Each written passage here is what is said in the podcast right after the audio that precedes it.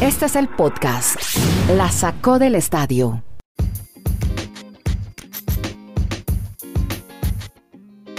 Llegamos al episodio 224 de este Geo Podcast de por streaming que originamos desde Chile, Colombia y Estados Unidos. Dani Marulanda, Kenneth Garay, quien les habla, Andrés Nieto Molina. Saludamos a toda la audiencia de Mundo Net Radio en todo el área triestatal, Nueva York, Connecticut, New Jersey, Rhode Island. Rhode Island también, ¿verdad, Kenny? ¿Hace parte del no, no, tri No, ¿cómo es? ¿Cómo es? Hola, Kenny, ¿cómo anda? ¿Cómo le va, don Andrés? Un fuerte abrazo. No, área triestatal, Connecticut, New Jersey y Nueva York. Ah. Ya Rhode Island ah. hace parte de Nueva Inglaterra, que son ah. Massachusetts, Connecticut, Rhode Island, Maine y New Hampshire. Bueno, próximamente tendremos también sonando el programa ya. Vamos a ver quién, a quién le interesa tener este podcast. En, en, New Hampshire, área de pescadores. hay una cantidad de gente por ahora con Mr. Palacio, Charlie Palacio. Estamos por Mundonet para la capital del mundo, Nueva York. Señoras y señores, hoy vamos a hablar del regreso del deporte en vivo. Vamos a contar historias sobre Bundesliga en Alemania, sobre la NASCAR en los Estados Unidos, en South Carolina y un torneo de golf que hubo de primer nivel con cuatro golfistas muy bien rankeados. Estaba de hecho el número uno del mundo en la Florida. También eh, cómo se están reanudando los entrenos, los entrenamientos en España, en Inglaterra, eh, datos curiosos, hay campeones en Bélgica y en Escocia, se los vamos a contar en este Geo Podcast. Hay reunión de dueños de la NFL, de eso nos habla Dani Marulanda en segundos, y hay un nuevo protocolo en la Major League Baseball. Enfocados en deportes americanos, ya saludamos a Kenny Garay, y ahora le pregunto a Dani Marulanda, lo saludo en el Retiro, Antioquia, Ciudad del Retiro, municipio del Retiro, Antioquia, Colombia. Marulo volvió a la Bundesliga, con todos los protocolos de seguridad y se adapta al distanciamiento social. Y a lo alemán, muy organizado, creo que le salió bien la prueba. Lástima el público, ¿no? Si hace mucha falta la gente en las tribunas. Hola, Dani. ¿Qué tal, mi estimado Andrés? Saludos muy especiales para Kenneth, para todos nuestros oyentes. Sí, yo comienzo con dos detalles que me llamaron la atención de la Bundesliga. Les reitero, solo vi lo que decíamos ahorita en el consejo de redacción la primera parte del Borussia Dortmund y el Schalke 04 y me vi todo el juego del Mainz y el Colonia. Usted se refiere al tema del público. Me llamó la atención, si ustedes vieron las tribunas del partido del Colonia, camisetas, bufandas, mascotas de peluche, en, como adornaron el estadio del Colonia. y, eh, y, el, y, el, otro detalle, cuando uno dice, la importancia de la localidad, que apenas está arrancando esta reanudación de la Bundesliga. Uno de los otros detalles de la Bundesliga es que numéricamente solo ganó un local de los ocho partidos que se han disputado hasta este momento. No sé si eso tiene que ver algo en el tema de la afición de local e, en la historia de, un partido de fútbol. Y lo otro es que yo vi mucho, mucha falta de ritmo de muchos jugadores. Ustedes vieron los goles que le hicieron, por ejemplo, al, al Borussia, más, más bien al Schalke 04, el arquero con errores crasos. Sí. Y si usted vio el segundo gol del, del Mainz, el, jugador, el africano, arranca desde la mitad de la cancha y nadie ni Nadie lo para, ni lo toca. No soplan nada y hace el gol. lo estorba. sí, como si tuvieran miedo Kenneth al, al, contacto, como si, si le diera todavía susto tocar a un jugador. Pero bueno. y eso que se eh, besaron en goles y todo. Y se besaron en goles y todo. Claro, una, sí, uno que, que incumplió el protocolo, un jugador. Pero óigame, eh, Falcao de hecho tuiteó, ¿no? Dice, mire, si en los tiros de esquina nos abrazamos, nos podíamos ¿por qué no podemos abrazarnos para celebrar un gol? Y me acordé mucho de Kenneth viendo a Alfonso Davis, qué jugadorazo es el del Bayern Munich, y de Haaland, que usted habla mucho de Haaland, el noruego, de Haaland que venía de Salzburgo, de Austria, y ahora recaló y con qué éxito, y se volvió histórico, Kenny, porque fue el primero que anotó. Ya después de la pausa volvió el fútbol y usted estar feliz cuando vio todos estos jugadores en, la Bundesliga, Kenneth Garay, en eh, Bristol, Connecticut. Pues quería Andrés ver eh, también porque cuando estábamos revisando la, la alineación, Vimos a Gio Reina, el hijo de Claudio Reina, el jovencito del que les he hablado varias veces, se lesionó en el entrenamiento, no pudo estar. Pero me quedan varias cosas. Primero, yo me imaginaba más derby el del sábado, eh, porque no metió las manos el Schalke 04, se nota la falta de ritmo, estoy de acuerdo con Marulanda. Eh, sin embargo, vuelve Lewandowski y vuelve Haaland, vuelven los goleadores. Eso está ahí, o sea, eso es claro. La capacidad goleadora nunca se pierde. La otra, Claro que se iba a romper el protocolo en algún momento con un abrazo, con un beso, con un apretón de manos en un gol. Estoy de acuerdo con Falcao. Es más, si se está llevando a cabo la UFC, deporte de combate, en el cual se están peleando, están totalmente eh, uno, de, uno sobre el otro, uno con el otro, uno tocándose con el otro, ¿por qué no se puede eh, llegar, están, a abrazar? Están súper testeados estos jugadores, todos, todos están testeados. Claro, y por, y por qué no se puede llegar a abrazar en momento de gol. Lo cierto y lo bueno, que volvió el fútbol de primer nivel, que hoy continúa el fútbol en Alemania y que hay novedades también que tienen que ver con otras ligas en el mundo, porque no solamente el hecho de que Costa Rica juega, el hecho de que Alemania juega, el hecho de que algunas no pararon, pues hombre, ya estamos viendo la luz en sitios como Inglaterra, como España, como Italia, a ver qué pasa. Perfecto, hoy sí hay como son en Chile porque juega Charlie Sarangui, juega con el Bayer Leverkusen. Bueno, estaremos muy atentos entonces a lo que pase con esta Bundesliga. Me remito al tweet de Jürgen Klopp. Todos, todos nos enamoramos del fútbol jugando sin público cuando éramos niños. Claro. No es lo mismo, nunca será lo mismo, pero el fútbol sigue siendo maravilloso. Hay que adaptarnos a los tiempos. Perfecto, muy bien lo de Klopp. Klopp que dice que parte de la derrota de él en la Champions tuvo que ver por ese miedo que existía antes de que se alertara el mundo con el coronavirus, con el COVID-19.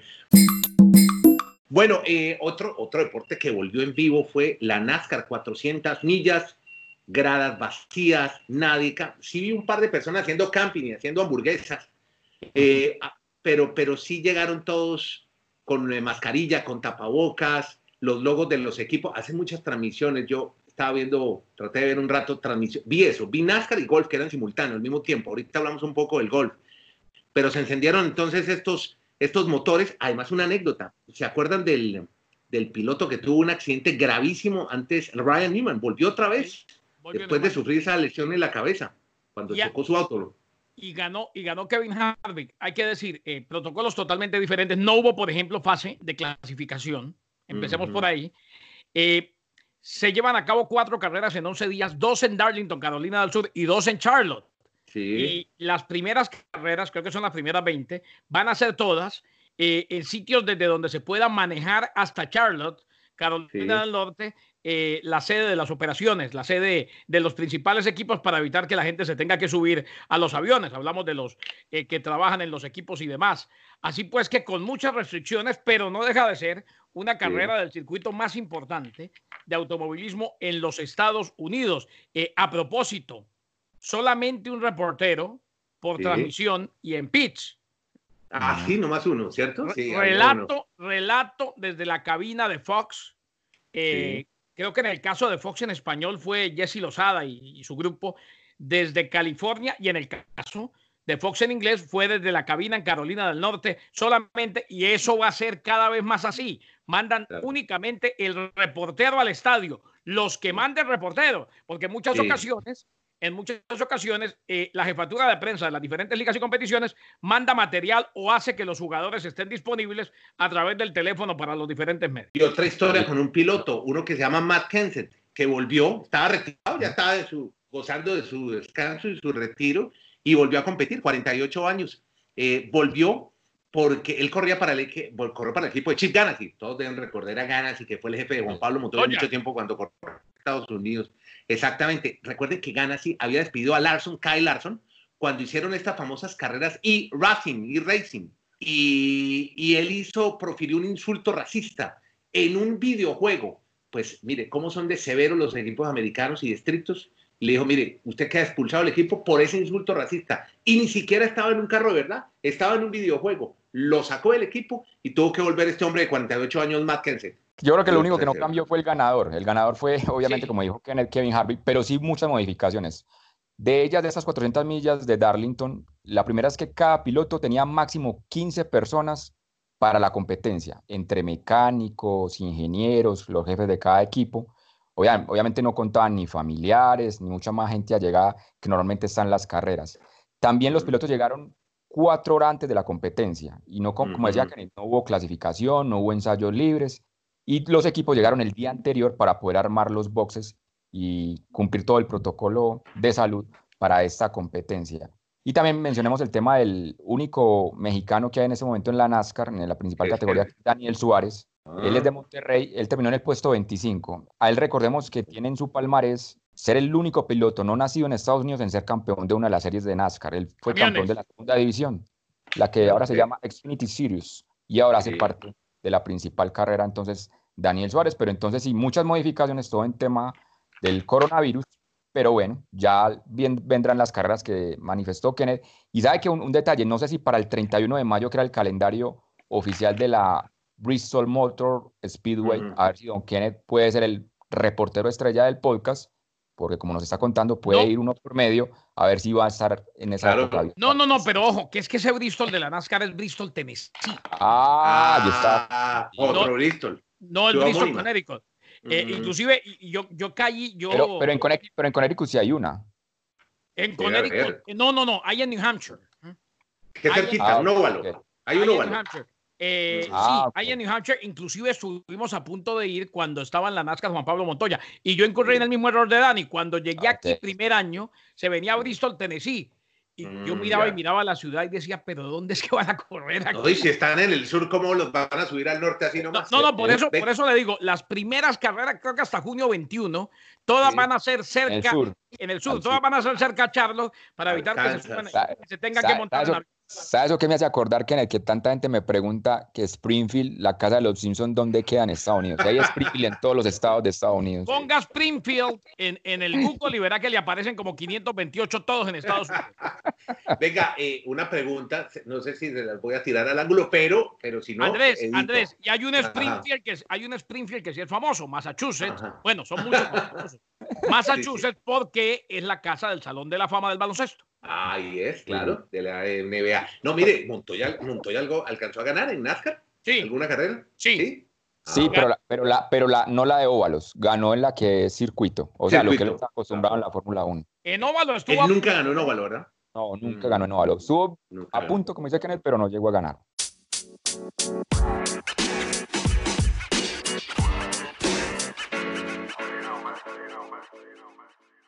Bueno, mire, no, no, no lo hagamos largo aquí en el podcast porque también hay que hablar de otro deporte grande en vivo que volvió. Se trata del golf. Hubo un juego, Dani, de skins, eh, pues obviamente con cuatro jugadores, McIlroy, Rory McIlroy, número uno del mundo, con Dustin Johnson, eh, y jugaron eh, mucho, se notaba mucho la falta de ritmo, obviamente, pero recaudaron a leer 5 millones de dólares. Lucha para, contra el COVID-19, para el grupo de enfermeras de la Asociación de Enfermeras de los Estados Unidos. un skin eh, yo veía a Dani que los premiaban si hacían un birdie, si hacían un águila, en fin. Eh, cada hoyo tenía un premio, Dani. Usted conocía esta modalidad y me decía que esto ya lo hacen cada año, ¿verdad? Sí, básicamente incluso es para el final del año, en diciembre, y es recaudar fondos para diferentes organizaciones que apoya la PGA. Y normalmente en la cartelera invitan a los golfistas más importantes de cada año. Una vez, por ejemplo, estuvo Camilo Villegas cuando estuvo en su época gloriosa, Tiger Woods, Phil Mickelson, ahora como usted reseña, Dustin Johnson, Rory McIlroy. Pero sí, lo más importante es que volvemos a ver entonces en vivo al menos las grandes figuras de la PGA teniendo actividad, aunque aquí ha sido para un tema benéfico y no una competencia oficial de la PGA. 24, de, mayo el de Peyton Manning. ¿no? Sí, el domingo, el domingo ya. Peyton ah, Manning, Tom Brady, Phil Mickelson y Tiger Woods. ¿Y van a jugar igual que ayer, como lo hicieron allá en este Skins? ¿O no? ¿Es diferente la modalidad? Es un match play, ¿verdad? Sí, allá debe ser más play. Van a jugar pareja contra pareja cada hoyo y ahí van acumulando. Sí, lo del skins es, por ejemplo, que era muy chévere porque, por ejemplo, Fowler hizo siete birdies. Entonces, se ganó 230 mil dólares. Cada vez que usted hacía un birdie, ganaba una platica. Y sabe otro detalle, cada uno cargando su bolso, su talega. Increíble, ¿no? Ya no, no podía llevar Cádiz. No hubo Cádiz, ok. Y un juez que levantaba la bandera. Esa es, otra que tienen que levantarla. Los Cádiz, los Cádiz son fundamentales en el golf. Y no creo que, que, que, con un buen sistema de testing no pueda estar el Cádiz con el golfista, ¿no? Pero oiga, mire este detalle también muy bueno sobre usted que mencionaba ahora lo de los narradores en NASCAR. El duelo de skin se demoró mucho porque los jugadores tienen que esperar las seis cámaras de televisión para situarse en el siguiente hoyo. Ah, ¿qué tal esa? Ah. Así que interesante todo, cómo está cambiando el mundo y cómo el deporte se tiene que, tiene que adaptar a esta nueva, bueno, ya la palabra está muy usada, pero la nueva realidad. Ah, bueno, eh, sí, exactamente. Yo creo que deporte en vivo ya dijimos, hay Bundesliga, tuvimos la UFC, que tuvo también una cartelera muy exitosa, Garay, ¿no? Sí, eh, fue un éxito, la tercera, fue la tercera, eh, cartelera en Jacksonville, tal y como se había programado, fue todo un éxito lo de la UFC, que, que, sigue programando y que sigue pensando en lo que se viene. Si no los dejan utilizar, irían a, eh, irían a California, en caso de que, o Arizona, de que no los dejen utilizar todavía, el gimnasio de la UFC en Las Vegas. Es que ellos pueden centrar allá toda su operación y es un gimnasio de lujo y desde donde pueden transmitir sin ningún tipo de problemas. Así pues que bien por Reina White y bien por la UFC. Perfecto. Eh, así van avanzando, van llegando algunos deportes, entonces todos los demás van viendo y van viendo a ver cómo, cómo pueden tomar algunos de los recursos técnicos y de protocolo que se están usando en estos deportes que estamos reseñando. Bueno, eh, hablemos más de coronavirus y deporte. Hay varios eh, detalles bien importantes. Reanudo con el fútbol. En Europa se han declarado ya varios campeones, Marulanda. Sí, yo reseñó el fin de semana el tema del Brujas, campeón eh, galardonado para el fútbol de Bélgica y también tenemos uno, mi estimado Kenneth, en Escocia. Claro, en Escocia Marulo, en Escocia Andy, los, los Celtics, iba a decir como, como Boston, eh, el, el Celtic se queda campeón o se queda con el título de campeón mejor, ya le llevaba mucho a, a Rangers, así pues que se declara terminada la liga, se queda con el título de campeón y le doy una si le parece de Inglaterra, Andrés. ¿eh? porque hoy se aprobó el protocolo para iniciar los entrenamientos en grupo, o sea, cada vez más cerca el regreso en Inglaterra. En Italia hay un punto de divergencia y por eso fue que no empezaron entrenamientos en grupo hoy. El punto de divergencia es el siguiente. Eh, como estábamos viendo la Bundesliga el fin de semana eh, y como lo vimos en la UFC, si alguien da positivo, simplemente esa persona se pone en cuarentena, se les hacen más exámenes y chao. Hasta ahí. Eh, resulta que en Italia el gobierno, en este plan que le había presentado a la liga, quería que si alguien daba positivo, todo el equipo se fuera en cuarentena. Y están, están hablando con ellos porque los equipos dicen, no, que sea como en Alemania, como en otras competiciones, que no se vuelva a poner todo un equipo en cuarentena por un positivo, porque si dan cinco jugadores diferentes de cinco equipos, como puede pasar, hasta ahí llega el campeonato. Y que agregamos a esa información, sí, agregamos a esa información que en España ya se arrancaron hoy los entrenamientos grupales, así que sigue el plan del señor Javier Tebas del 12 de junio, ese fin de semana, el reinicio de la Liga Española y también más o menos para esa fecha sería lo de Inglaterra, como nos comenta Kenneth. Bueno, los americanos, vamos con NFL, eh, ya hablamos de eso, en la reunión de los dueños, es que se conoció un protocolo que va a tener la Major League Baseball. Y escuchen estos datos que son bien divertidos. Queda prohibido dentro del nuevo plan, primero que cada equipo tiene que tener 50 jugadores bajo este nuevo plan. Entre otras, queda prohibido escupir, portar grandes envases de agua, utilizar el sauna, el baño de vapor, la piscina, la cámara de crioterapia. Se acabarán las aulas de bateo en espacios bajo techo eh, se va a recomendar el empleo de guantes para batear. En las prácticas de bateo, los pitchers tienen que usar mascarillas, tapabocas. Los teléfonos en el dogout se desinfectan después de cada uso. Los peloteros no podrán tocarse la cara para enviar señas. Eso sí que es grave, ¿no? Porque si hay algo importante en el béisbol son las señales. No se pueden tocar las caras ni llevarse los dedos a la boca. Los equipos tienen que realizar sus reuniones al aire libre. Y oigan esta, tienen que llegar ya uniformados y ducharse en la casa. ¿Qué tal, Kenny? ¿Ah? ¿Cómo cambia el béisbol? Claro, ¿Ah? es más, es más, eso de ducharse en la casa, ya lo hemos visto cuando se iniciaron los entrenamientos individuales en la Liga de España. Hay que estar pendientes en la semana que debe haber algún tipo de, decisión, si se quiere, en el béisbol de grandes ligas, eh, porque están, siguen buscando llegar a un acuerdo en lo económico. Todos los detalles que nos comenta Andrés están muy bien proyectados, pero hay uno fundamental. Si no hay acuerdo económico, no hay obviamente con ah, temporada este año y yo veo que el camino está cada vez más complejo para ello. Andrés. Pero una, una, duda que tenía, otra más, no sé si se la voy a tirar por segunda vez al ángulo. Aquí estoy listo, estoy listo, no, Mire, es que tenía una polémica este fin de semana, el tema de escupir. El tabaco, el tabaco está prohibido, ¿cierto? ¿Ya no se puede mascar tabaco o se sigue mascando tabaco? Sí. Mm, al ángulo. No, no, no, ojo. Sigue. Ojo, e, el tabaco no está prohibido. ¿eh? Sigue, sigue, cierto que se sigue lo que, lo que se hace, lo, que se hace, y, con mucho gusto le, busco el le busco el dato exacto, pero lo que se hace es que hay una campaña en la cual los peloteros no han podido erradicarlo completamente, pese a que se mencionó el tabaco masticable, el tabaco, e, el chewing tabaco, no lo han podido erradicar completamente por, por varias razones, entre ellas, porque aquí las leyes varían de estado a estado. Donde sí, curiosamente, lo pudieron erradicar fue en ligas menores, pero ah, a nivel de, a nivel de, mal ejemplo para los niños, además. No, se ve bien. muy mal ejemplo. Viendo al entrenador mascando tabaco. A nivel de adultos ha sido muy complicado, muy difícil. No sé si ustedes han probado el tabaco masticado. No, históricamente, históricamente en el béisbol de grandes ligas pasó mucho y lamentablemente muchos terminaron con cáncer. Eh, hay diferentes formas, pero había una o hay una que alguna vez probé que es una bolsita pequeñita Eh, eso lo venden como en circulitos en los negocios. Ustedes lo han visto, es como un círculo. Eh, y uno lo saca y se lo pone en la encía y empieza a mascar ahí en la encía. Por eso es que muchos terminaron con cáncer en la encía. Bueno, ahora sí cuénteme lo de la reunión de los dueños de la NFL ya para irnos, sea, Marulo.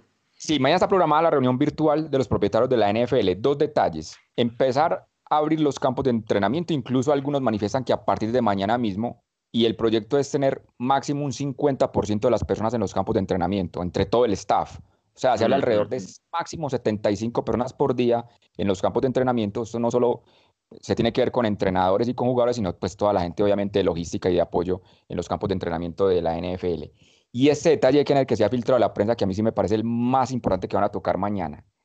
Hay unas fuentes que están manifestando que va a haber una votación para que la gente de la minoría, hablamos de los afroamericanos, de los ascendientes de latinoamericanos, tengan posiciones de ser entrenadores y gerentes y managers generales de equipos de la NFL.